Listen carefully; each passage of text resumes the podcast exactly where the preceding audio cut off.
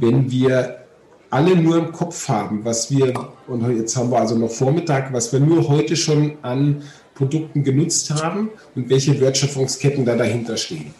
Also bei mir eine Laptop-Tastatur, einen Laptop, einen Monitor, ein Brötchen und, und solche Sachen. Ja? Dann sind diese Wertschöpfungsketten im Schnitt so komplex, dass der einzelne Kunde nicht 100 Produkte überblicken kann.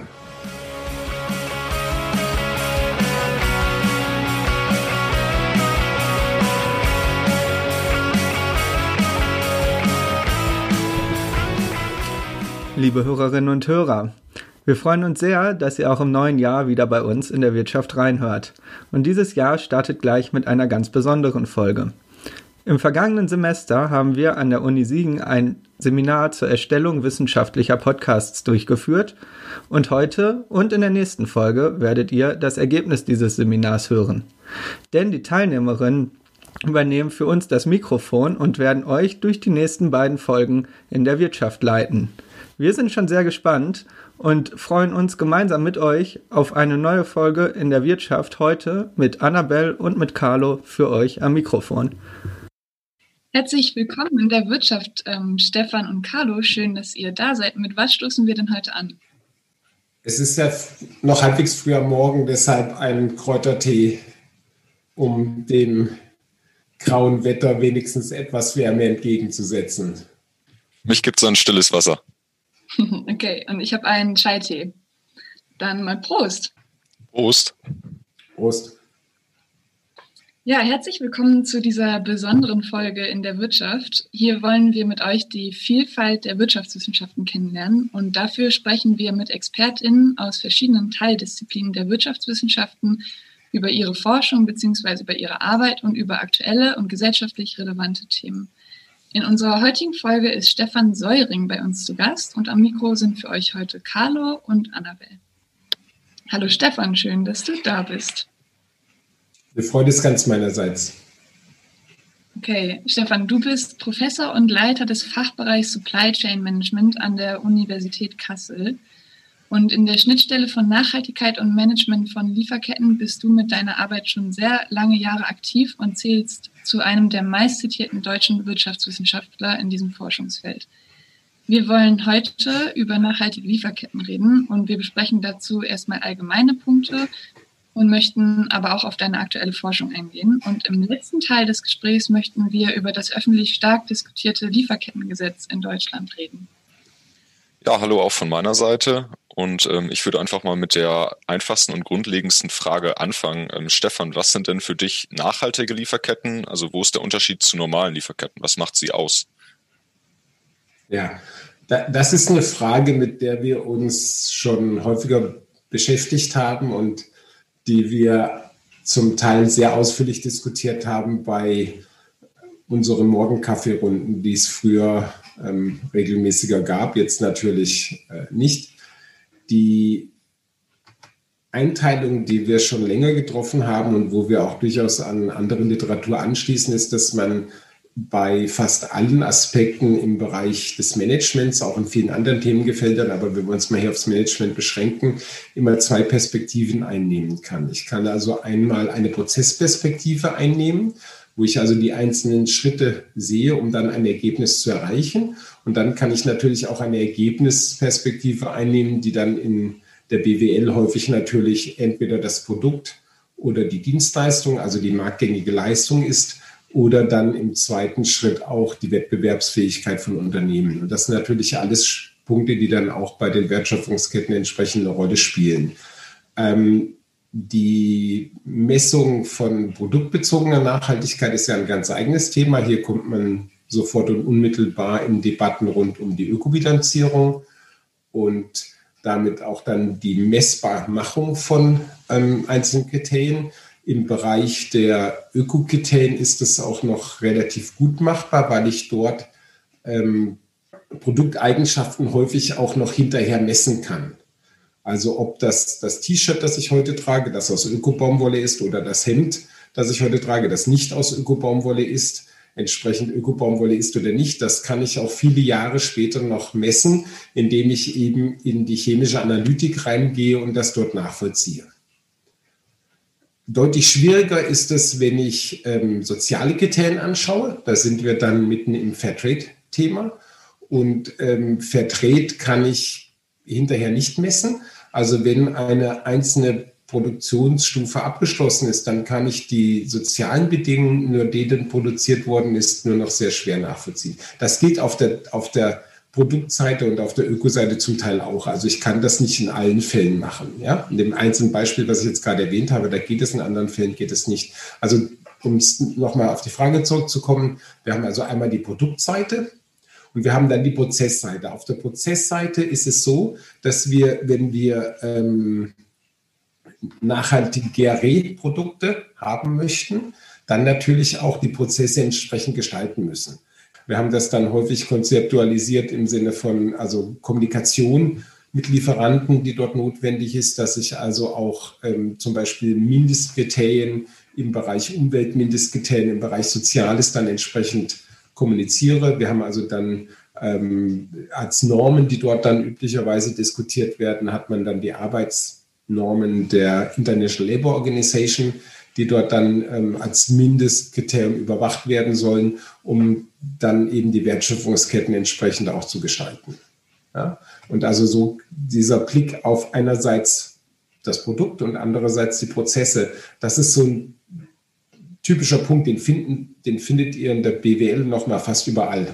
Oder er ist fast immer anwendbar und er gibt auch hier zumindest einen ersten Blick auf diese ähm, gesamte Orientierung. Okay, spannend. Ähm, und ich habe auch gerade herausgehört, dass du dann da eben von ökologischer und sozialer Nachhaltigkeit ein bisschen gesprochen hast. Sind das ähm, die einzigen beiden Dimensionen oder gibt es da noch andere, ähm, die auch nennenswert sind? Naja, man kommt natürlich in, wenn man globale Beispiele anschaut, in ganz verschiedene Facetten rein. Man kommt dort dann, ähm, je nachdem auch in welchem Land man sich bewegt, äh, dann auch in Fragen, wie das Ganze kulturell umgesetzt ist. Man kommt in durchaus auch Herausforderungen, jetzt schon ein bisschen auf dann, was wir auch in der Forschung gemacht haben, zu blicken, durchaus in der Datenerhebung. Also wenn ich, ähm, und das haben wir durchgeführt, wenn ich nach Uganda gehe und dort Daten von Farmern, von Bauern erhebe, dann kann ich nicht voraussetzen, dass die lesen und schreiben können. Der spannende Punkt ist, dass ich damit natürlich Einblicke gewinnen kann, wie dann solche Wertschöpfungsketten auch funktionieren und dann durchaus auch abstrahieren kann und muss und interpretieren kann. Also ich versuche dann ein Verständnis dafür zu gewinnen, welche beobachteten Kontexte denn wie verstanden werden können, zum einen und zum anderen dann durchaus auch was kann man denn gestalten? Also wie kann ich versuchen, daran zu arbeiten? Wie kann ich auch versuchen, das zu verbessern? Also wir, wir, wir sehen dann durchaus ganz verschiedene Maßnahmen. Also wenn man ähm, nochmal in diesen Kontext reinschaut, dann ist also eine, eine Kernanforderung, die ich jetzt nebenbei mit angesprochen habe, und das schließt dann an die vorgenannte Frage an, was macht denn nachhaltige Wertschöpfungsketten aus?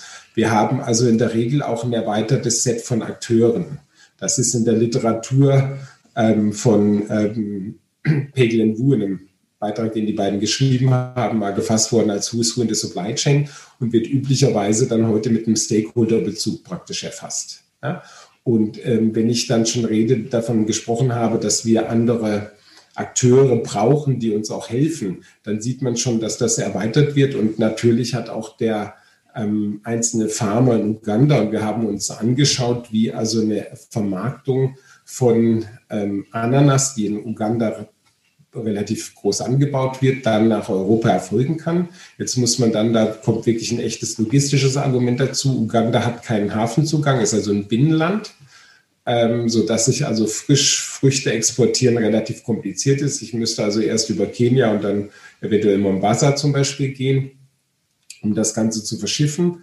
Ähm, und man hat dann also eher versucht, ein, ein ähm, hochwertiges Produkt zu machen, indem man also getrocknete Ananas-Chips die dann unter ähm, Ökostandards hergestellt werden und unter Fairtrade-Bedingungen verarbeitet werden, zu machen und halt damit versucht, auch die lokale Wertschöpfung zu erhöhen, sodass ich dann also ein deutlich werthaltigeres Produkt verkaufe, was eben dann entsprechend auch transportier- und lagerbar ist. Ja, das ist eine typische Herausforderung, die wir bei ähm, um einen kurzen Exkurs zu machen, die wir bei agrarischen Wertschöpfungsketten regelmäßig haben, also Wertschöpfungsketten für Agrarprodukte, unterscheidet man immer zwei äh, Ausprägungen, zwei Facetten des Produktes, nämlich habe ich ein frisches Produkt. Extrembeispiel dauert noch ein bisschen, bis sie kommen, aber die Erdbeere in Deutschland oder auch die Kirsche oder der Spargel, dann ähm, und will das auch als frisches Produkt verkaufen, dann habe ich nur einen sehr kurzen Zeitraum dafür. Im Retailing nennt man das dann Shelf Lifetime, also wie lange kann das überhaupt im Regal liegen und muss dann entsprechend zügig und muss entsprechend schnell sein. Ja? Wenn ich ähm, die zweite Alternative habe, das ist dann sogenanntes Processed Food. Ähm, Processed ist dann also schon ein Getreide, was eben nach dem ähm, der Mähdrescher das gedroschen hat und es dann äh, trocken genug ist und zum Beispiel keine Trocknung mehr braucht oder maximal brauche ich noch eine Trocknung, dann kann ich ein Getreide relativ lange hinlegen und kann das auch relativ einfach transportieren. Ja? Und ich mache dann also in dem Beispiel aus der frischen Ananas, mache ich über einen Trockenprozess auch eine lokale Werterhöhung, die dann auch ermöglicht, dass ich dieses Produkt dann relativ deutlich dichter packe. Ich nehme ja einen guten Teil beim Trocknen einen guten Teil Wasser raus. Wasser zu transportieren ist immer teuer, macht nicht wahnsinnig viel Sinn und kann damit ein Produkt transportieren, was dann deutlich besser marktgängig ist. Ja, das ist, finde ich, ein spannendes Beispiel und vor allen Dingen sieht man ja auch dort, wie eben die ähm, Nachhaltigkeit im Prozess und im Produkt ähm, verwoben sind. Und ähm, im Endeffekt äh, geht es dann ja auch bei dieser Erhöhung der Wertschöpfung vor Ort darum, ähm, diese sozialen Umweltbedingungen dort zu verbessern für die Menschen oder sehe ich das falsch? Ja, das ist, das ist völlig korrekt. Also ich, ich ähm, die Herausforderung ist dann, ich brauche in der Regel noch sogenannte Intermediäre, die dann also auch die Vermarktung des Produktes sicherstellen, weil das vom einzelnen ähm, Bauern praktisch viel zu wenig ist und dann auch keine ähm, nicht sicherstellt, dass ich das Produkt ganzjährig zur Verfügung habe. Und deshalb brauchen wir dann häufig die Intermediäre in doppelter Hinsicht, nämlich einmal dann auch, um eine Kontrolle von Umwelt- und Sozialstandards sicherzustellen. Und ich brauche sie dann auch durchaus, um die Vermarktung sicherzustellen. Und das gilt zum Beispiel auch für einen ganz normalen Kaffee. Also ob ich jetzt dann einen Fairtrade-Kaffee habe oder ob ich einen konventionellen Kaffee habe. Der einzelne Kaffeebauer, wenn ich nicht ähm, ganz große Plantagen habe, die es auch im Kaffee gibt, aber Kaffee ist ein typisches Produkt, was immer noch ähm, in vielen Bereichen sehr kleinbäuerlich angebaut wird. Dann ähm, ist es so, dass ich praktisch an den Zwischenhändler verkaufe, der Zwischenhändler dann häufig nochmal an den Großhändler und erst dann geht das Ganze im Kaffeesack auf ein Schiff und wird dann eben entsprechend transportiert. Ja, heute natürlich auch äh, containergängig und ähm, so äh, ermögliche ich dann praktisch auch Kleinbauern in Kenia, in Uganda, in anderen Ländern, auch in Südamerika an globalen Wertschöpfungsketten teilzuhaben, äh, mit, in allen, mit allen Vor- und Nachteilen. Ja? Weil die natürlich dann zum Teil auch an den, und bei Kaffee ist dann das relevantere Produkt, an den Schwankungen der Marktpreise dann entsprechend ähm, ja, daran angebunden sind und dann auch mit den Vor- und den Nachteilen. Das versucht man in der Regel bei Fairtrade gehandelten Produkten rauszunehmen. Ich versuche dort also dann entweder ein Fairtrade Premium zu zahlen oder zumindest einen Mindestabnahmepreis zu garantieren, dass also die Bauern darauf vertrauen können, dass das so der Fall ist. Da kann man ganz kurz schon wieder den nächsten Exkurs anschließen. Das ist genau die gleiche Debatte, die wir in Deutschland um den Milchpreis haben. Ja? Also ob ich da dann mit einem Bauern in Deutschland diskutiere, ob denn die Milch beim Discounter zu billig ist und was er denn eigentlich kriegen müsste, damit er vernünftig arbeiten kann. Und wenn ich mit dem Kaffeebauern in, sagen wir jetzt einfach Kenia, bleiben wir dabei, ähm, rede, dann komme ich dann am Ende fast in die gleiche Debatte rein. Und es kommt dann auch eine, eine sehr schwierige Debatte rein, die auch in dem Podcast ab und zu schon angeklungen ist, nämlich was ist denn dann fair und was ist auch ein fairer Gewinn? Okay. Ähm, du hattest gesagt, dass, ähm, oder beziehungsweise hast du auch die Forschung angesprochen, da wollen wir später nochmal drauf zurückkommen. Ähm, aber du hattest jetzt auch schon so ein bisschen angesprochen, wie sich eigentlich der ganze Diskurs so verändert hat. Ähm, du forschst ja seit 20 Jahren schon oder noch länger zu diesem Thema. Kannst du da vielleicht nochmal drauf eingehen, wie sich dieser ganze Diskurs ein bisschen geändert hat? Ähm, ich glaube, das ist ein Punkt, der nicht nur für die Wertschöpfungsketten gilt, sondern allgemein für das ähm, Nachhaltigkeitsthema. Also vor vor 20 Jahren ist man, wenn man Glück hatte, ist man belächelt worden. Wenn man Pech hatte, und das ist ähm, mir wirklich so passiert, dann ist man in einem Berufungsgespräch gefragt worden, können Sie außer Nachhaltigkeit auch was Vernünftiges? Ja? Also das, ähm, ja, ja, das ist für Akademiker schon relevant, weil wenn sie dann irgendwann den Sprung auf die Dauerstelle nicht schaffen, dann stellt sich die Frage, wie sieht ihre Lebensplanung aus? Aber da wollen wir jetzt nicht hingucken. Ähm, also das ist schon ein Punkt. Ich, da bin ich auch, ich bin fast dankbar für die Frage, weil das sehr schön noch einen zweiten Punkt zeigt, nämlich woran richtet man auch seine Forschung aus? Also wir haben die ähm, Forschungsarbeiten an dieser Schnittstelle von uns aus aufgegriffen. Wir hatten dann durchaus auch eine Chance, das waren sehr früh seinerzeit ähm, Otto und Steinmann als Unternehmen, mit denen wir vor etwa relativ exakt 20 Jahren in einem BMBF-Projekt zusammengearbeitet haben. Also dort auch Sachen auszuprobieren und uns anzuschauen. Aber im Wesentlichen haben wir die Forschungsfragen aus einer akademischen Brille herausgestellt. Wir haben also nicht darauf gewartet, dass Unternehmen uns sagen, macht das doch mal.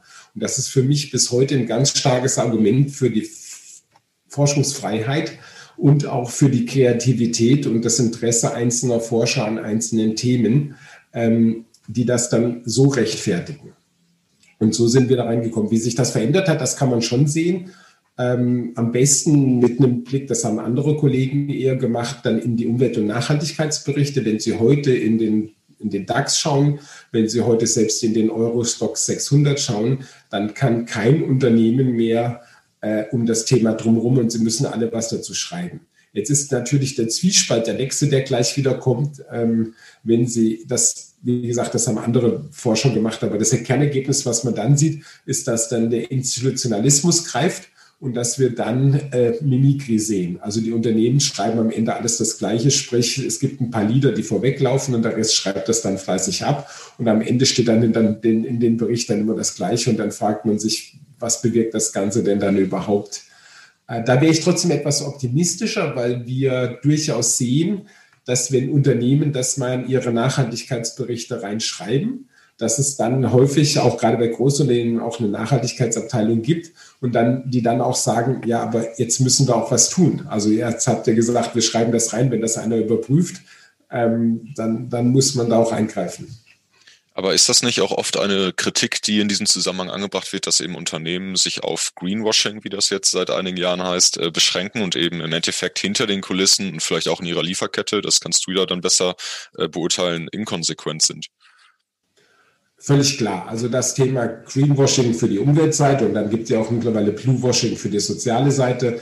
Das ist ein hohes Risiko dabei. Ähm, also ich bin, jetzt kann ich eine sehr negative Antwort geben und kann sagen, ja, genau das sehen wir. Ich kann eine etwas optimistischere Antwort geben und sagen, dass das durchaus beobachtbar ist, dass wir also Unternehmen sehen, die das dann eben erstmal nur kommunizieren und dann feststellen, wenn ich das kommuniziere, dann muss ich auch eine gewisse Form von Compliance machen. Dann muss ich das also nachhalten. Und wir sehen das durchaus als einen Entwicklungspfad, dass das dann entsprechend so stattfindet. Du hattest ja jetzt eben schon die Nachhaltigkeitsnormen angesprochen und es gibt da eine, die ISO 26000, die so ein ja, Leitfaden für verantwortliches Wirtschaften sein soll. Ähm, die ist aber, soweit ich das weiß, nicht rechtlich bindend und Unternehmen können sich da auch nicht zertifizieren lassen. Ähm, wie würdest du das denn einschätzen? Also was für eine Rolle spielt dann so ein nicht verbindliches Rahmenwerk? Ja, ähm, da gibt es durchaus auch ganz spannende Arbeiten zu. Und jetzt nehme ich wieder auf andere Leute Bezug und nicht, was wir gemacht haben. Das ist so am intensivsten natürlich angeschaut worden für die ISO 9000, wie sowas wirkt. Und für die ISO 9000 hat man alleine über eine ähm, Auswertung der, des Registers, bei dem Unternehmen registriert sind, die entsprechend zertifiziert sind, schön sehen können, wie das aus Europa und Nordamerika dann sich weltweit verbreitet hat. Also wirklich entlang der Wertschöpfungsketten. Also das Unternehmen sagt praktisch, ich verpflichte mich selbst, das entsprechend zu machen. Und indem ich das mache, schreibe ich das auch in meine Lieferantenanforderungen rein. Und wenn es in den Lieferantenanforderungen steht, dann wird das häufig auch kodifiziert. Und äh, kodifiziert wird es dann über die Lieferanten-Selbstauskunft. Das ist ein Instrument, das ähm, wir dann auch wieder in unseren Arbeiten gesehen haben. Und der Lieferant muss sich praktisch dazu bekennen. Und dann wird es praktisch so fortgesetzt. Jetzt kann man das immer noch kritisieren.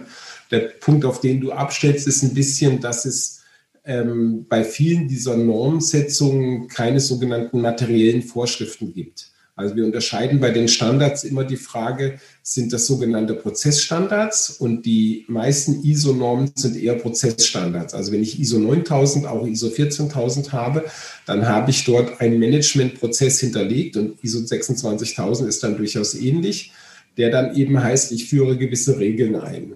Um es ein bisschen zu pointieren, ich kann also ähm, auch ein Umweltgift mit einer ISO 14000, mit einem ISO 14000 zertifizierten Prozess herstellen. Ja, weil das eben ein Prozessstandard ist. Wir haben dann gerade im sozialen Bereich haben wir dann eben auch solche, solche materiellen Normen. Ich hatte vorhin schon kurz die ähm, International Labour Organization und da die Arbeitsstandards festgelegt. Und dort steht dann eben drinne, also für, für Kinder gilt, und das ist ein ganz heikles Thema, wo es viele Facetten gibt, aber für Kinder gilt, dass sie also unter 14 eigentlich nie arbeiten sollen. Das ist äh, je nach Land und je nach Kontext, um das dann gleich noch ein bisschen anzusprechen, ähm, auch eine große Herausforderung. Ähm, gerade jetzt hatte ich schon relativ viele Farmen erwähnt, wenn Sie auf einem Bauernhof aufwachsen, und ich bin auch auf einem Bauernhof aufgewachsen, dann äh, müssen Sie als Kind regelmäßig mal was mit anfassen. Ja? Ist das dann also Kinderarbeit, wenn ein 10-, 12-Jähriger auf dem Bauernhof irgendwas machen muss? auf dem elterlichen Bauernhof. Und das ist weltweit ein Normalfall. Ist also ein ganz, ganz enger Spagat. Wenn er also das im, auf dem Bauernhof macht, dann ist es zulässig. Wenn er in eine Fabrik geht und dafür bezahlt wird, ist es nicht zulässig. Ja, das ist eigentlich ganz spannend, weil das ja irgendwie auch immer eine Auslegung dann, also eine Auslegungssache der Gesetze oder der Richtlinien ist. Und ähm, wo ich dann auch dran denken muss, ist es auch immer eine Frage der Verantwortung. Und das ist ganz spannend, weil das uns nämlich führt zu der Frage von dem vorherigen Gast. Carlo, willst du das übernehmen? Klar. Ähm, also in der letzten Folge in der Wirtschaft war Lukas Beule zu Gast und er hat die Frage an dich gestellt, Stefan. Wen würdest du bei der Gestaltung sozial-ökologisch vertretbarer Lieferketten am ehesten in der Verantwortung sehen? Sind das die KonsumentInnen, Unternehmen oder GesetzgeberInnen? Und die zweite Frage, welchen Beitrag können in dem Zusammenhang Bildungsinstitutionen leisten? Ja, ich greife mal kurz aus, was, auf, was ich gerade zur Kinderarbeit gesagt habe, weil das ein ganz heikles Thema ist und weil man zum Teil das, was als Frage gerade formuliert wurde, zumindest schon mal damit andenken kann. Ähm, also in der Regel Kinderarbeit unter 14 gar nicht, einfach aus dem Grund, weil dann der Körper gerade bei physischer Belastung die Gefahr hat, wirklich dauerhaft geschädigt zu werden. Ja? Und weil die Kinder Zeit zum Spielen brauchen und solche Sachen. Ähm, in Summe ist es dann so, dass man heute argumentiert, wenn ich sicherstelle, dass das, das, was das Kind machen muss, nicht die Entwicklungsfähigkeit, und zwar sowohl körperlich als auch bildungsmäßig beeinträchtigt. Ja? Dann ist das gerade im Rahmen von eben privaten, familiengeführten Bauernhöfen oder sowas ist das durchaus zulässig. Also ich kann das an mir selbst festmachen. Mir hat es nicht geschadet, dass ich als Kind ab und zu was anfassen musste. Ja, ich bin deshalb nicht drei Zentimeter kleiner gewachsen, ich habe keinen krummen Rücken und noch wichtiger, ich habe keinen Schultag deswegen versäumt. Das ist der internationale und gerade in Entwicklungsländern der, der Punkt. Und jetzt schließt sich die Frage der Verantwortung dann an. Ähm, ganz schnell wird dort in den Debatten dann immer auf den Konsumenten geguckt. Da bin ich relativ skeptisch. Wenn wir alle nur im Kopf haben, was wir, und jetzt haben wir also noch Vormittag, was wir nur heute schon an Produkten genutzt haben und welche Wertschöpfungsketten da dahinter stehen. Also bei mir ein schwarzer Tee, ein Kräutertee, eine Tasse, eine, eine Laptop-Tastatur, einen Laptop, einen Monitor, ähm, ein Brötchen, äh, einen Stuhl und, und solche Sachen. Ja? Dann sind diese Wertschöpfungsketten im Schnitt so komplex, dass der einzelne Kunde nicht 100 Produkte überblicken kann. Ich bin jetzt, Annabelle hat es angesprochen, 20 Jahre in dem Thema tätig. Ich habe relativ viel Automotive, Textil und Food gemacht und würde sagen, dass ich in den drei Gebieten relativ gute Übersicht habe über das, was in den Wertschöpfungsketten passiert. Ähm, in, in anderen Bereichen, also so, was weiß ich, Baurohstoffe, die also weltweit natürlich auch hochrelevant sind, wäre ich ganz verhalten, irgendwas zu sagen. Also der Endkunde bin ich sehr, sehr skeptisch. Äh, Unternehmen wissen über ihre Wertschöpfungsketten sehr, sehr viel mehr. Das ist völlig klar, weil wir reden dann über eine gewisse Anzahl von Wertschöpfungsketten, die Sie zu überschauen haben. Bei einem großen Unternehmen immer noch sehr viele. Also wenn Sie ähm, nur sowas wie Volkswagen in Wolfsburg sehen, dann reden wir, ich habe keine neueste Zahl, aber wir reden über mindestens 5.000, 6.000 Lieferanten nur an diesem Standort. Ja? Aber wir reden natürlich auch über mindestens ein paar hundert Mitarbeiter, die sich um diese Lieferanten kümmern. Das heißt, wenn ich es dann runterbreche, dann habe ich eine Chance, dort zu schauen. Und ähm, auf der ersten Stufe auf jeden Fall. Also das Unternehmen weiß immer, wo es seine Vorprodukte bezieht, weil es, das hat einen Vertrag unterschrieben und es zeichnet hinterher die Rechnung frei, dass der Lieferant auch be, bezahlt wird. Ja? Ob das ein Dachdecker ist oder ob das ein Serienteil für einen Elektromotor ist oder ähm, das ist völlig egal, aber einer muss die Unterschrift leisten und der ist dann auch dafür verantwortlich. Also bei den Unternehmen sehe ich da sehr viel mehr sowohl, sowohl Wissen als auch Handlungsmacht. Die NGOs sind so ein bisschen dazwischen. NGOs gibt es durchaus spezialisierte. Wir haben also einzelne Gruppen, die sich dann ganz auf, auf den Kaffeeanbau oder auf den Kakaoanbau kaprizieren oder die jetzt Automotive hätte ich nicht so ganz im Kopf, dass es dort ganz spezialisierte gibt, aber die könnten also auch sagen, wir, wir und dann kann man sich da natürlich einarbeiten. Ja, wenn Sie also ähm, Südwind als eine Institution haben, ähm, dann, dann haben die sich sehr stark mit Kaffee und Kakao zum Beispiel auseinandergesetzt. Nicht nur, aber auch und haben dort dann sehr dezidiertes Wissen und, und können da auch sehr tief mit umgehen und können da sehr tief zu argumentieren. Also der Endkonsument bin ich relativ skeptisch. Ich sehe also Unternehmen und NGOs da deutlich mehr in der Pflicht der Gesetzgeber ist nochmal ein eigener Blick drauf. Ähm, ich habe da jetzt auch dann eben vor allen Dingen etwas äh, Skepsis gegenüber den Konsumenten rausgehört. Das hast du gerade am Ende nochmal zusammengefasst. Und äh, die zweite Frage war ja die nach ähm, der Arbeit, die Bildungsinstitutionen leisten können. Das heißt, du hältst es auch für unrealistisch, dass die Konsumenten eben äh, ja ein Informationslevel erhalten, bei dem sie dann eben nachhaltig einkaufen können und verantwortungsvoll konsumieren können? Also wenn der Konsument das möchte und sich aktiv damit auseinandersetzen möchte, dann kann man das schon, kann man da schon einiges machen. Und man kann heute vieles natürlich auch nachlesen und einige Informationen finden. Aber ich bin da also aus den vorgenannten Gründen der Zahl der Produkte, der Komplexität der Produkte, die wir verwenden, bin ich da hinreichend skeptisch.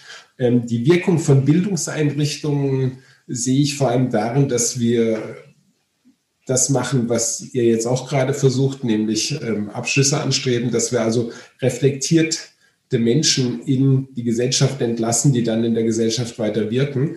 Und ich glaube, das ist genauso der Anspruch eures Masterstudiengangs ähm, plurale Ökonomie, wie wir das im, zum Beispiel im Masterstudiengang Nachhaltiges Wirtschaften an der Universität Kassel haben, aber auch natürlich in den anderen Masterstudiengängen. Also das muss für Wirtschaftsingenieurwesen und für Business Studies, die es bei uns noch gibt, sorry, jetzt habe ich einen kleinen Werbeblock eingeschaltet, das war gar nicht intendiert, ähm, muss das natürlich genauso gelten. Ja? Und das ist, glaube ich, auch ein Punkt, den, da sehe ich die ähm, Hochschulen noch viel stärker in der Verantwortung. Also das, was wir dann manchmal unter Bildung für Nachhaltigkeit fassen, das sollte eigentlich in quasi jedem Studiengang entsprechend vorkommen. Das ist also schon in, Punkt, den ich sehe. Das hat sich auch deutlich verbessert. Aber ich wäre immer noch skeptisch, dass wir dort ähm, das erreicht haben, wo wir hin können. Also wenn wir sehen, wie, wie bedenkenlos dann immer noch auch über Entlassungen diskutiert wird, wie bedenkenlos über die Zerschlagung von Unternehmen diskutiert wird. Wo ich jetzt also auch da wieder die Vorsicht, der vorsichtige Hinweis, selbstverständlich ist Wirtschaft dynamisch und selbstverständlich müssen sich Unternehmen immer wieder dem Markt stellen. Also ich sehe mich ganz klar als Verfechter von Marktwirtschaft und ich sehe mich auch ganz klar als ein Verfechter von unternehmerischer Verantwortung, aber eben nicht einer ganz kurz gefassten unternehmerischen Verantwortung. Also wenn ich das richtig verstanden habe, dann ähm, sagst du, je mehr Wissen man hat, desto größer ist auch die Verantwortung, die man dann trägt? Ja, auf jeden Fall. Das kann ich nur unterstreichen. Also und das, das ist eben auch der Punkt, warum ich gerade die Unternehmen in ihren Wertschöpfungsketten in der Pflicht sehe, weil sie wirklich wissen, was sie dort machen. Das ist, das kommt dann an Grenzen. Wenn ich also das Beispiel, was ich eben schon angeführt habe, also wir haben ein großes Unternehmen, das 5000 Lieferanten auf der ersten Stufe hat. Diese 5000 Lieferanten haben weitere 10.000 bis 20.000 Lieferanten auf der zweiten Stufe. Da komme ich natürlich an eine Herausforderung, das zu machen, ähm, aber eben mit dem beschriebenen Mechanismus, dass ich immer von der nächsten Stufe eine gewisse Dokumentation und Nachweis von Umwelt- und Sozialkriterien einfordere, kann das dann durchaus auch sich entsprechend fortsetzen. Das ist ja auch ein Thema, was wir dann vielleicht zum Ende des Gesprächs nochmal in Verbindung mit dem Lieferkettengesetz aufgreifen können. Ähm, wir würden jetzt ganz gerne weiterkommen und mal über ein Paper von dir reden. Ähm, Annabelle, willst du das mal vorstellen? Ja, genau, das passt auch sehr gut hier an der Stelle. Du hast ja eben schon über diese mehreren Stufen und auf der ersten Ebene, auf der zweiten Ebene gesprochen. Ähm, und auf Englisch heißt das Multi-Tier Sustainable Supply Chain Management. Ähm, und genau das ist auch das Paper, was wir uns gerne angucken wollen. Extending the Reach of Multi-Tier Sustainable Supply Chain Management Insights from Mineral Supply Chains. Das hast du zusammen mit Philipp Sauer geschrieben. Und in der Studie stellt ihr einen neuen Ansatz vor, wie und an welcher Stelle eben Nachhaltigkeitsthemen in mehrstufigen Lieferketten, wie du sie gerade beschrieben hast, am besten adressiert werden können. Und das Ganze habt eben an einem Beispiel von Lieferketten für Mineralien erarbeitet, weil diese Branche, die ähm, so, oder weil in dieser Branche eben soziale und ökologische Nachhaltigkeit ein sehr großes Thema ist. Und dazu habt ihr dann 44 Expertinnen weltweit in einer Studie befragt. Ich würde jetzt einmal die Haupterkenntnisse zusammenfassen, damit wir alle ungefähr auf dem gleichen Stand sind. Und du kannst natürlich am Ende noch ähm, ja, etwas ergänzen oder korrigieren, wenn ich da was falsch verstanden habe.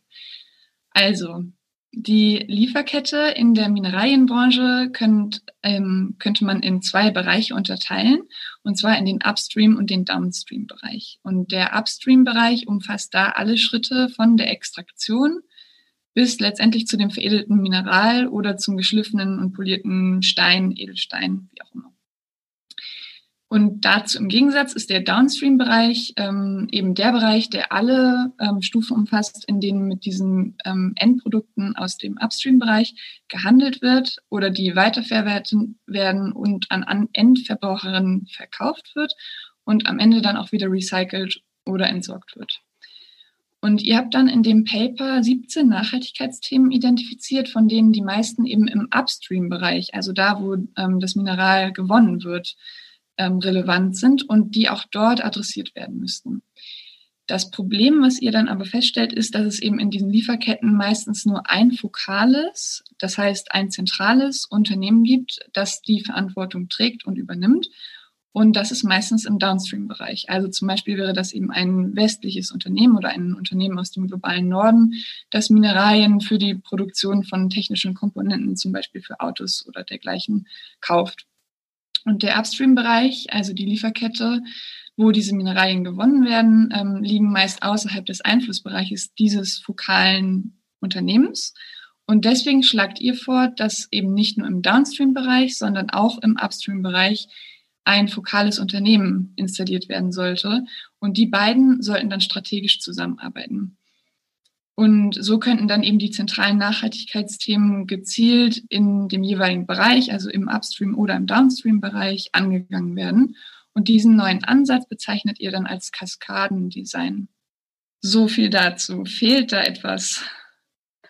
Nein, sehr gut. Ähm, also Philipp Sauer hätte sich über die Zusammenfassung sehr gefreut und ich, das bin ich ganz sicher. Das ist völlig korrekt und das entspricht auch dem, was ich eben gerade schon andeutete.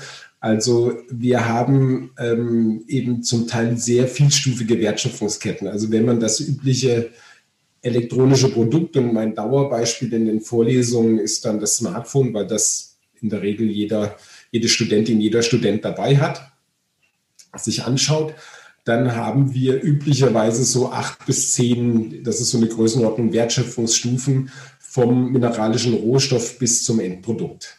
Ja? Und wir haben jetzt, ähm, je nachdem, was da für ein Branding dann drauf ist, kommt das dann am Ende aus, aus Korea oder aus China. Das sind also dann die Produktionsstandorte. Aber die Rohstoffe, die dann da reingehen, die kommen aus allen möglichen Ländern. Das, das Dauerthema, was wir dann regelmäßig auch in der Presse haben, ist dann ähm, das sogenannte Koltan. Koltan ist ein Kunstwort, das aus Kobalt und Tantal besteht. Man muss also relativ tief ins Periodensystem schauen, um die beiden Elemente dann zu finden, die dann häufig, man nennt das vergeschwistert, vorkommen. Und eines der Hauptländer, wo diese Mineralien eben vorkommen, das ist der Kongo. Und im Kongo hat es relativ lange Bürgerkrieg gegeben, der im Wesentlichen durch ähm, Kleinstminen dann finanziert worden ist. Ja? Also sie, sie haben dort äh, Teile des Kongos und auch da finden Sie relativ gut Bilder und auch Dokumentationen im Internet zu, ähm, wo Sie, ich übertreibe mal ein bisschen, aber Sie nehmen die Schaufel in die Hand, Sie graben ein bisschen die Erde um und dann finden Sie ein paar von diesen Mineralen und die werden dann weiterverkauft. Und das ist natürlich, gerade wenn ich dort ähm, so Kleinbergbau habe, dann ist das relativ schwierig und es ist auch relativ schwierig, dann dort eben Umwelt- und Sozialstandards umzusetzen. Wenn Sie einen Großkonzern haben, was wir also auch in ähm, Afrika finden, was wir in, in, Südamerika mittlerweile finden für den Lithiumabbau, dann kann ich dort relativ gut Forderungen stellen und kann die auch relativ gut nachhalten. Ja? Ich habe ähm, vor, vor vielen Jahren in einer Namibia-Reise mal eine Mine in, in Uranmine in Namibia besucht. Und ähm, jetzt weiß ich nicht mehr, welches Unternehmen das war, aber die arbeiteten auf internationalen Standards und das war alles auch transparent und nachvollziehbar für den Besucher. Okay, ähm, bevor wir da tiefer einsteigen, kannst du noch einmal darauf eingehen, ähm, welche Nachhaltigkeitsthemen, ähm, welche großen Themen ihr da überhaupt identifizieren konntet? Mhm.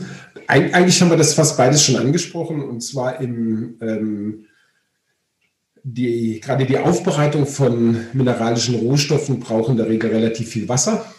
Ja, ich habe dann also als erstes einen, häufig, je nachdem, in welche Größenordnung ich die Minerale gewinne, kann das sein, dass ich dann sogenannte Gesteinsbrecher einsetze, um das Mineral überhaupt erstmal klein zu machen. Und dann habe ich verschiedene Waschvorgänge. Ja, und also Wassereinsatz ist dann ein, ein Dauerthema. Und auf der sozialen Seite ist es fast noch evidenter. Da sind es also dann die Arbeitsbedingungen und die Sicherheitsstandards und die nicht vorhandenen Sicherheitsstandards. Wir haben dann als nächstes das Thema Kinderarbeit relativ schnell wieder dabei und vor allem halt auch, dass die Kinder dann dort arbeiten gehen, nicht nur unter wirklich wahnwitzigen Bedingungen, sondern natürlich damit auch jeder, jede Bildungsmöglichkeit für sie nicht gegeben ist. Ja, das ist also so ein, so eine Herausforderung, die wir dann dort haben, sondern sie also ähm, ihr, ihr Leib und Leben riskieren und sie gleichzeitig keinerlei ähm, Investitionen in die Zukunft tätigen, um, um irgendeine Zukunft aufzubauen. Und für die Länder ist das dann zum Teil in der Folgewirkung genauso, dass also praktisch das, was an äh, Materialeinsatz da ist, das, oder an Material da ist, das wird halt ausgeklaubt und wird dann irgendwo hin verkauft. Äh, und es ist dann schon fast egal, ob wir über mineralische Rohstoffe oder über Kaffee reden, also nur ein, ein kleiner Anteil dessen, was dann an Endproduktpreis ähm, steht, das kommt dann am Anfang der Wertschöpfungskette an. Und wir sind dann wieder mitten in dieser Debatte drin, wie, wie manage ich jetzt denn meine Wertschöpfungskette, wie mache ich meine Wertschöpfungskette transparent. Das ist also bei den mineralischen Rohstoffen ein großes Problem. Und zwar auch mit dem, was du völlig richtig dargestellt hast, weil wir die mineralischen Rohstoffketten anders als jetzt im, im Lebensmittelbereich, da, da, ist es meistens eindeutiger. Bei den mineralischen Rohstoffen haben wir eben das, was wir im Unternehmen als Upstream Focal Firm noch bezeichnen in dem, in dem Paper. Upstream Focal Firm heißt, dass das verdichtet dort laufen, also Wertschöpfungsketten zusammen aus verschiedenen einzelnen Minen und dann wird das Metall zum Beispiel eingeschmolzen und aufgeschmolzen wenn ich das jetzt aus verschiedenen Regionen mische, dann verliere ich an dieser Stelle in der Regel auch die Nachverfolgbarkeit. Ja, ist jetzt wieder ein bisschen vereinfacht, aber so ähm, deshalb kommt diesen fokalen Unternehmen relativ eine große Bedeutung zu. Und weil ich dann praktisch den Materialfluss einmal zusammenziehe und den dann wieder auseinander, der dann wieder auseinanderläuft in die einzelnen Endprodukte rein. Also ob das dann ein Laptop oder ein Auto ist. Wir haben also heute Morgen zum Beispiel gerade Pressemeldungen dass durch den gestiegenen Bedarf an ähm, Endkonsumentengeräten, ähm, Laptops, Tablets, Smartphones, Spielekonsolen im Augenblick die Automobilindustrie zum Teil das Nachsehen hat bei dem Zukauf von, von Computerchips. Ja, also durchaus ähnliche Chips, die dann in die Steuergeräte, in die Autos reingehen, die aber auch eben im Laptop oder in der Spielekonsole verbaut sein können. Und das ist so ein typisches Beispiel, wo ich also dann, äh, wenn ich die, das, das Kobold äh, Kobalt als Mineral vorliegen habe, dann habe ich also ein Unternehmen und davon gibt es auch nicht viele. Also von diesen Schmelzen gibt es immer relativ wenige, weil das ein sehr energieaufwendiger und technisch anspruchsvoller Prozess ist. Also wenn ich das richtig verstehe, dann geht es jetzt nicht darum, ein neues Unternehmen zu installieren im Upstream-Bereich, sondern ein bereits vorhandenes sichtbarer zu machen und die Zusammenarbeit ja. zu stärken. Genau, und da sind wir wieder bei der Zusammenarbeit in der Wertschöpfungskette. Das wird nicht der Endkunde überblicken und kontrollieren. Ja, das ist genau der Punkt. Ja, und das, also vielleicht kann man das dann, ähm, also etabliert ist sowas dann in, zumindest in dann mehr als Ansätzen schon eher im Bereich zum Beispiel Holz. Dort gibt es das äh, Forest Stewardship Council. Und im Forest Stewardship Council gibt es dann eben äh, auch die Möglichkeit einer sogenannten Mengenbilanzierung. Also wenn ich dann in, in jetzt in dem Fall ist es dann äh, keine Metallschmelze, sondern sagen wir sowas wie ein Sägewerk und das Sägewerk gibt so und so viel zertifiziertes Holz rein, dann darf auch nur so und so viel zertifiziertes Holz rausgehen. Es muss aber nicht genau der Baumstamm, der reingeht, dann hinterher auch der Baumstamm sein, der rausgeht. Das erhöht den Aufwand dramatisch. Ja? Aber da gibt es verschiedene Ansätze, ob man also sagt, es muss also wirklich eine direkte Nachverfolgbarkeit des einzelnen Produktes sein oder ob es eben diese, wie gesagt, diese Mengenbilanzierung dann entsprechend sein darf. Okay, also handelt es sich dann eben hier um einen neuen Ansatz, mit dem Unternehmen ihrer eigenen Verantwortung für Nachhaltigkeit besser nachkommen können. Ja, also der, und der, diese, diese Kaskaden heißen eben auch, das hatte ich ja kurz beschrieben, dass ich praktisch immer direkt meine nächste Vorstufe in Anspruch nehmen kann. Und diese Vorstufe kann dann, die muss auch wieder wissen, wo sie das herbekommt. Das kommt dann so ein bisschen an Grenzen, wenn wir über Märkte handeln. Das sind wir also jetzt dann wirklich in Anführungszeichen auch in der, in der VWL, wenn wir ähm, auch über sogenannte, äh, das nennt man Commodities, also äh, Grundprodukte. Die meistgehandelten Produkte weltweit sind ähm, Rohöl, Kaffee, Weizen, Reis und Mais. Ja? Und das meiste davon wird eben auf einem sogenannten Spotmarkt gehandelt. Und dann kann ich im Zweifelsfall auch nicht nachvollziehen, wo kommt das Produkt denn her. Und wenn ich jetzt, und da kommen wir wieder zu der Eingangsfrage, die wir hatten, wenn ich jetzt Umwelt- und Sozialkriterien dazu packen möchte, dann muss ich zum Teil diese Spot-Market-Eigenschaft aufgeben. Ja, wir nennen das auch wirklich als, als in der Literatur Decommodization. Also wir gehen weg von einem Commodity und gehen hin zu einem spezifizierten Gut, was dann auch nachvollziehbar ist, um dann eben auch die Umwelt- und Sozialeigenschaften dieses Produktes nachvollziehbar zu machen. Kommt natürlich immer gleich die Gegenfrage, was kostet das Ganze und wird das Ganze deutlich teurer und ähm, welche Herausforderungen sind dann damit verknüpft? Ja, ist nicht trivial. Ähm, da, da, gibt es dann aus der ökologischen Landwirtschaft den aus meiner Sicht durchaus berechtigten Spruch, äh, warum muss ich nachweisen, dass ich was nicht einsetze? Warum müssen die Bauern, die ähm, gewisse Düngemittel und gewisse vor allem auch Pestizide einsetzen, warum müssen die nicht dokumentieren, dass die das einsetzen, während der Ökobauer, der was weglässt, der ist also hier gezwungen, in ein relativ teures Zertifizierungsverfahren zu machen, während der andere das nicht machen muss. Ja? Da fragt man sich ja, ist da nicht die, müsste man dort nicht zu einer Beweislastumkehr eigentlich kommen? Und ähm, das ist ein, ein, kritisches Argument, was, wie gesagt, allen, vor allem im Bereich der ökologischen Landwirtschaft vorhanden ist und was aus meiner Sicht durchaus gerechtfertigt ist. Ja, ein spannendes Feld und ich bin sicher, dass es über die nächsten Jahre noch ähm, viel weiter beforscht wird, als es jetzt schon der Fall ist. Ähm, wir würden jetzt ganz gerne zum letzten Themenblock kommen und zwar mit dir über das äh, aktuell diskutierte Lieferkettengesetz in Deutschland sprechen. Dazu hat sich nämlich die Bundesregierung 2018 im Koalitionsvertrag verpflichtet und in Aussicht steht eben, dass deutsche Unternehmen, die genaue Schwelle äh, der Mitarbeiterzahl, die steht noch zur Diskussion, ob es 250 oder 500 sind, dass diese deutschen Unternehmen ähm, einer unternehmerischen Sorgfaltspflicht nachkommen müssen. Darüber können wir gleich noch sprechen, was das ist. Ähm, und zunächst hatten deutsche Großunternehmen auch die Chance, dieser Sorgfaltspflicht freiwillig nachzukommen. Das äh, wurde auch vom Gesetzgeber überprüft, aber es wurde deutlich, bei weniger als der Hälfte der überprüften Unternehmen wurden diese Pflichten tatsächlich erfüllt.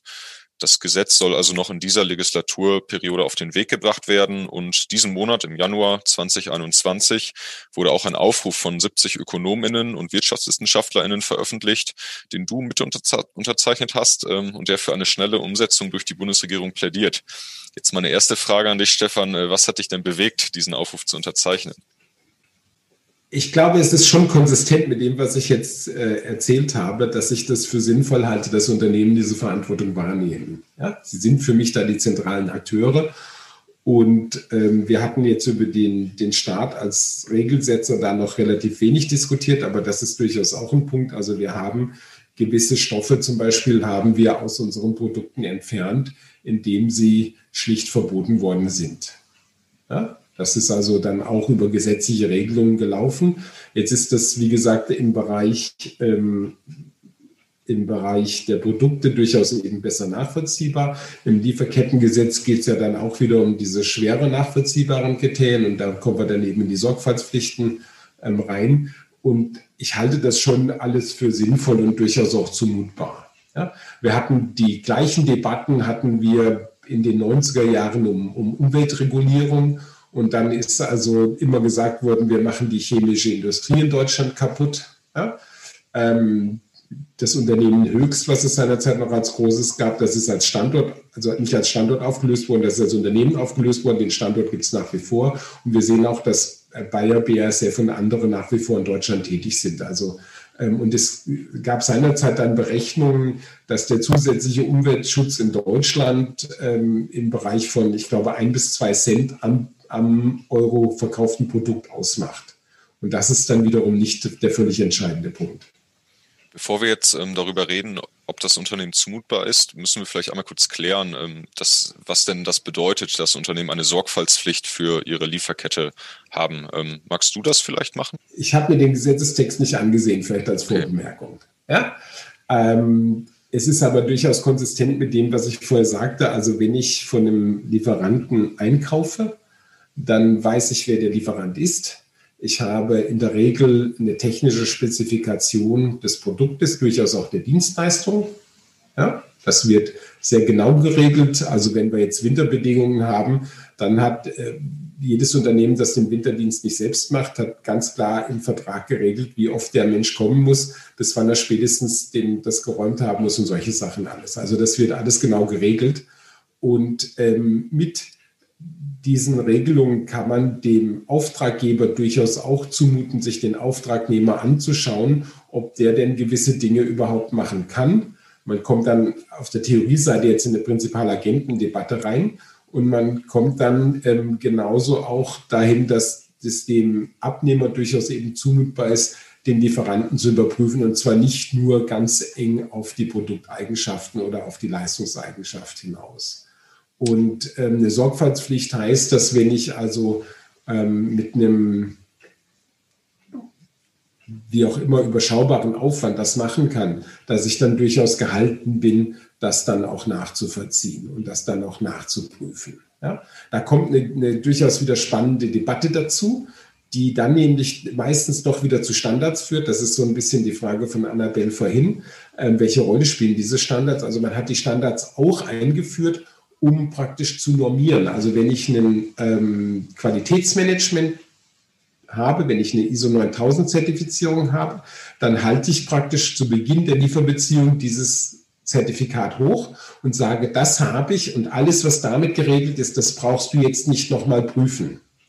Du kannst dich also darauf begrenzen, die Produkteigenschaften, die dich wirklich interessieren, zu prüfen und nicht, ob ich denn überhaupt meine Prozesse so aufgesetzt habe, dass da auch nur ansatzweise ein qualitätshaltiges Produkt entsprechend rauskommen kann. Ja? Und ich glaube, in genau diesem Sinne ähm, kann man das schon machen. Und es ist dann durchaus auch zumutbar, den Unternehmen zu sagen, also bitte, ihr müsst ähm, das, das besser, die, besser nachvollziehen. Die Schwierigkeit ist natürlich, die ich dann wieder habe, was kann denn jetzt ein externer Dritter dann wieder überhaupt überprüfen können? Und wer soll denn das machen? Ja, weil ich dann natürlich, also ich kann nicht der Pseudomanager dieses Unternehmens werden. Ich kann nicht das unternehmerische Risiko für das Unternehmen rausnehmen und ich kann dem Unternehmen auch nicht verbieten, hoffentlich nicht verbieten, innovativ zu sein, neue Dinge zu machen, neue Lieferanten und neue Märkte und sonst was zu erschließen. Ja? Und ich glaube, da, dann ist es dann eh die, die, die Reichweite des Gesetzes wird sich dann durchaus auch begrenzen. Ja, das ist ganz spannend. Da sprichst du zwei Sachen an, die wir auch noch ähm, mit dir besprechen wollten. Und zwar Einmal ähm, die Wirksamkeit von diesem Lieferkettengesetz und dann aber auch die Haftung, weil momentan eben ähm, vorgese äh, vorgesehen ist, dass ähm, Unternehmen, die dieser Sorgfaltspflicht nicht nachkommen, dafür zivilrechtlich haften. So. Und ähm, Ingo Kramer, zum Beispiel der Arbeitgeberpräsident, behauptet eben, wenn diese Haftung so kommt, dann stünde er mit beiden Beinen bereits im Gefängnis. Wie würdest du das denn einschätzen? Da würde ich schon sagen, dann sollte er dringend seine Geschäftsprozesse überprüfen. Ja? okay. Also das. Ähm, das ist mal ein Statement auf jeden Fall. Ja, also das. Ähm, Nochmal, ich versuche nicht, nicht völlig vereinfachend zu argumentieren und ich versuche nicht zu sagen, Unternehmen können immer alles. Ja, also das, man muss sicherlich auch eine Balance finden zwischen dem, was dann äh, vernünftig und machbar ist. Ähm, ich glaube, dass jetzt müsste man da eher mal einen Juristen zu fragen, wie denn diese Haftungsregelungen dann aussehen können und was dann dort wirklich beklagbar ist. Da komme ich deutlich an Grenzen. Das wage ich nicht einzuschätzen. Ähm, weil das dann ja, ich muss ja dann auch eine gewisse Schuld nachweisen. Und ich glaube, das kommt sehr an Grenzen. Aus meiner Sicht hat also das das Gesetz ähm, vielleicht dann durchaus auch eine symbolische Wirkung. Die hat man ja versucht, zum Teil dann jetzt auch über verschiedene, ähm, also über das Textilbündnis zum Beispiel hat man versucht, das informell zu regeln und hat gesagt, wir schließen uns hier zu einem Bündnis zusammen und die Unternehmen unterstützen das und sie implementieren das von alleine. Über dieses Alleine ist relativ wenig passiert. Ja? Das ist also ähm, da, da wäre ich dann eh nicht skeptisch, wie wir das in anderen Podcasts schon hatten bei der Klimafrage, dass da alle jetzt von alleine äh, alle nur noch klimafreundliche Produkte und Prozesse machen. Auch das wird nicht von alleine ähm, passieren. Und da sehe ich mich schon in einer typischen zentraleuropäischen Tradition, dass wir also eine Lenkungswirkung des Staates dort durchaus haben, der dort Rahmenbedingungen setzen kann. Ähm, ob und wie das dann, wie gesagt, gerichtlich nachverfolgbar und auch juristisch belangbar ist. Ich glaube, das ist eine der spannenden Fragen. Wenn es gar nicht geht, dann ist es ein zahnloser Tiger. Und wenn die Unternehmen plötzlich ähm, auch absolut alles offenlegen sollen, was sie machen, dann äh, würde man in unternehmerische Freiheiten dermaßen eingreifen, dass es auch nicht gehen kann. Und ich glaube, das ist genau der Spagat. Und ob es zwischen diesen beiden Extrempositionen jetzt eine, eine gute und eine vernünftige Regelung gibt, ähm, die dann eben die Transparenz dann durchaus erhöht, das ist, glaube ich, die spannende Herausforderung. Ja? Weil wenn, wenn, das geht schon so weit, wenn, wenn ein Unternehmen jeden Lieferanten offenlegen muss, immer und zu jeder Zeit, dann ist es natürlich die Frage, beeinträchtigt das die Wettbewerbsfähigkeit? Ganz, ganz schwierige, knifflige Frage, auf die ich keine wirkliche Antwort habe. Ja, wo, wo ich jetzt natürlich auch wieder den, den typischen Luxus des Akademikers in Anspruch nehme, äh, mir eine differenzierte Meinung erlauben zu können. Ich muss ja nicht sofort das Unternehmen managen. Ja, und also nochmal, ich will das auch, ich will es also weder, weder den Staat völlig aus der Pflicht nehmen und die Chance sehe ich durchaus gegeben, dort was zu bewirken. Umgekehrt ähm, muss man realistisch sein, wie weit denn die Reichweite dann wirklich von, von sowas sein kann. Aber also wenn ich über meine Geschäftsprozesse wirklich so wenig weiß, dass ich das Gefühl habe, dass ich dort auf jeden Fall Compliance-Probleme habe. Ja, dann, und, und also das ist schon so. Wir haben ja durchaus also Compliance-Probleme. Das, das bekannteste im Augenblick ist äh, die ganze Wirecard-Debatte. Ja? Aber wir hatten ähm, also Verurteilung von Siemens-Managern wegen Bestechlichkeit. Wir hatten äh, den, den Dieselskandal und auch dort ging es um das Zusammenwirken in Wertschöpfungsketten. Und eigentlich haben wir in jedem Fall gelernt, dass dort die Unternehmen Bescheid wussten. Ja? Also beim Dieselskandal die Topmanager aus der Verantwortung rauszunehmen, was sie regelmäßig gemacht haben.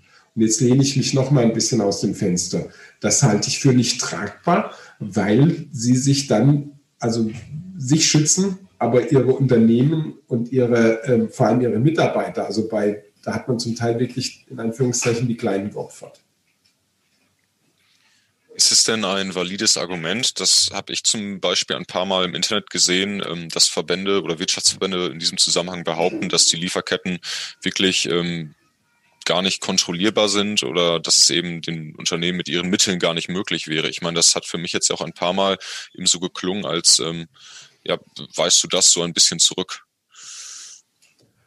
Ja, also jetzt müssen wir nochmal diese Differenzierung, die ich vorhin kurz reingebracht habe, wenn ich über einen Rohstoffmarkt, einen Commodity-Markt einkaufe, dann weiß ich häufig wirklich nicht, wo das Produkt herkommt.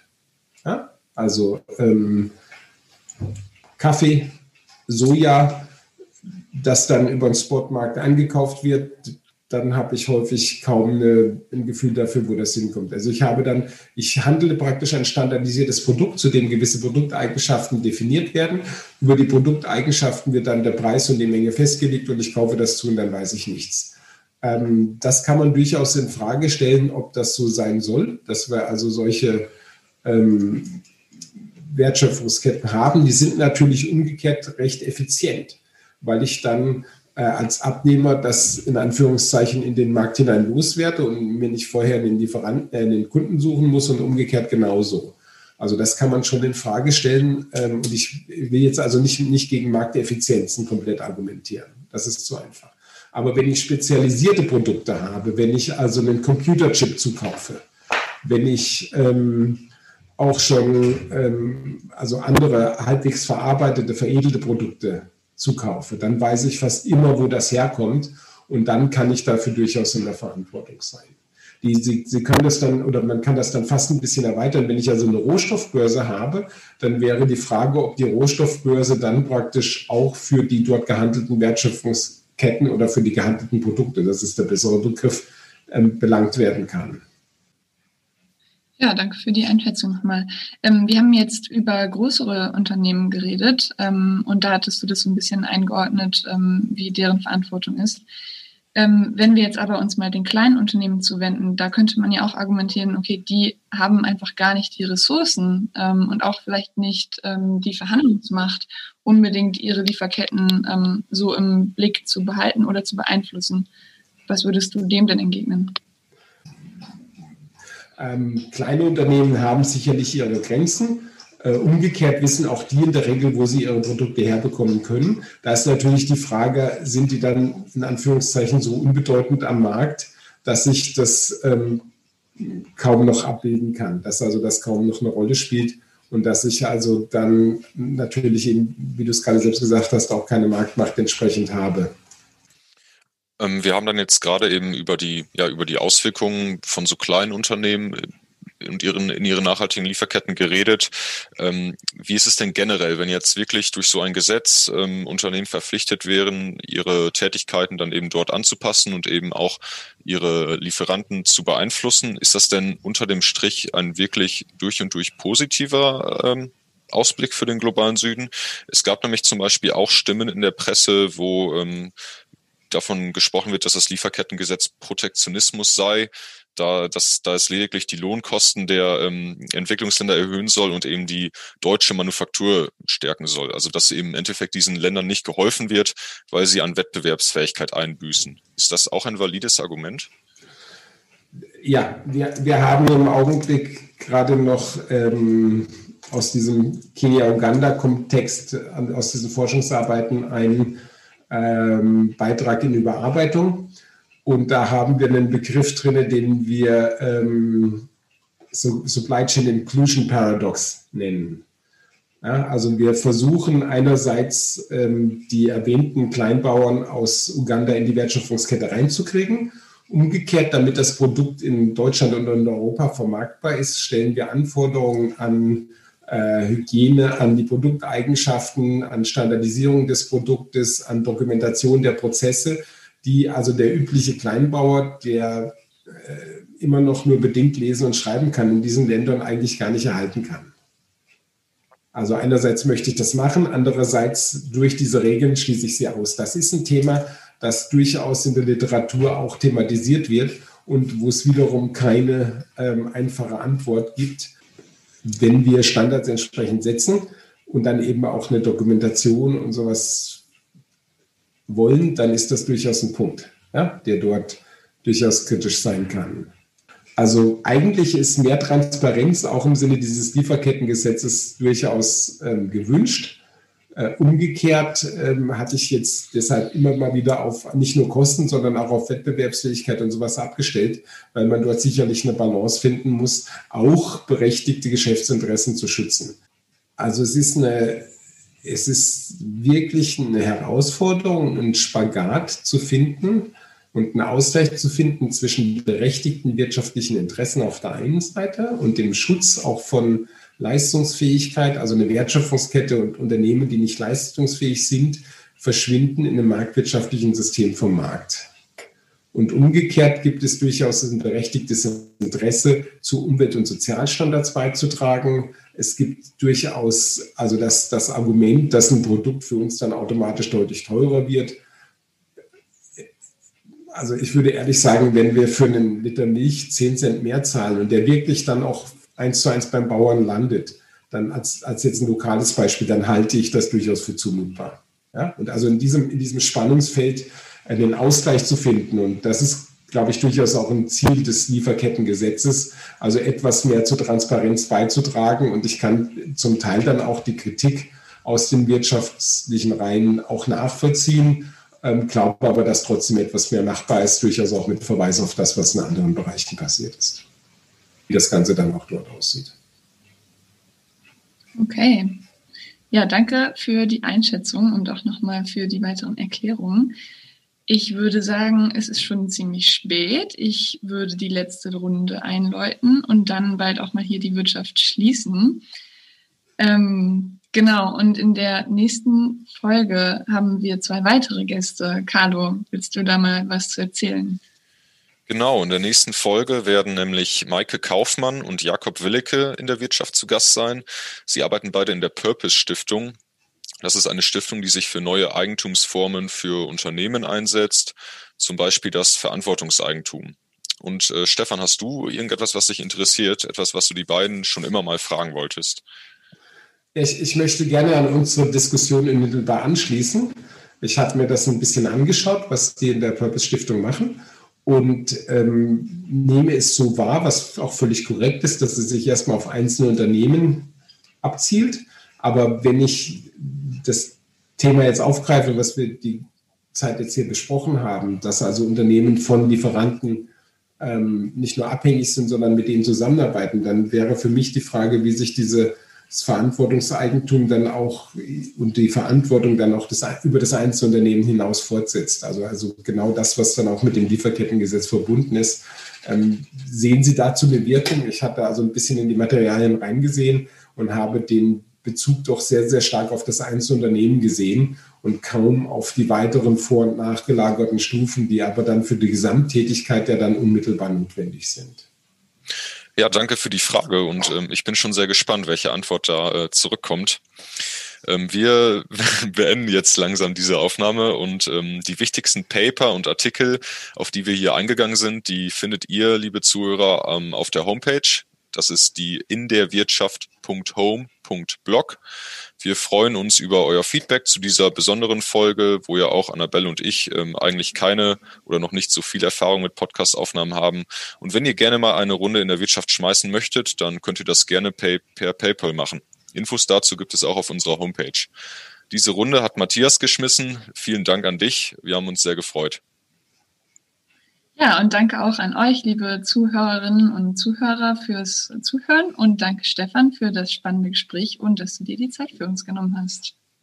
Ganz herzlichen Dank für die sehr angenehme und sehr interessante Runde.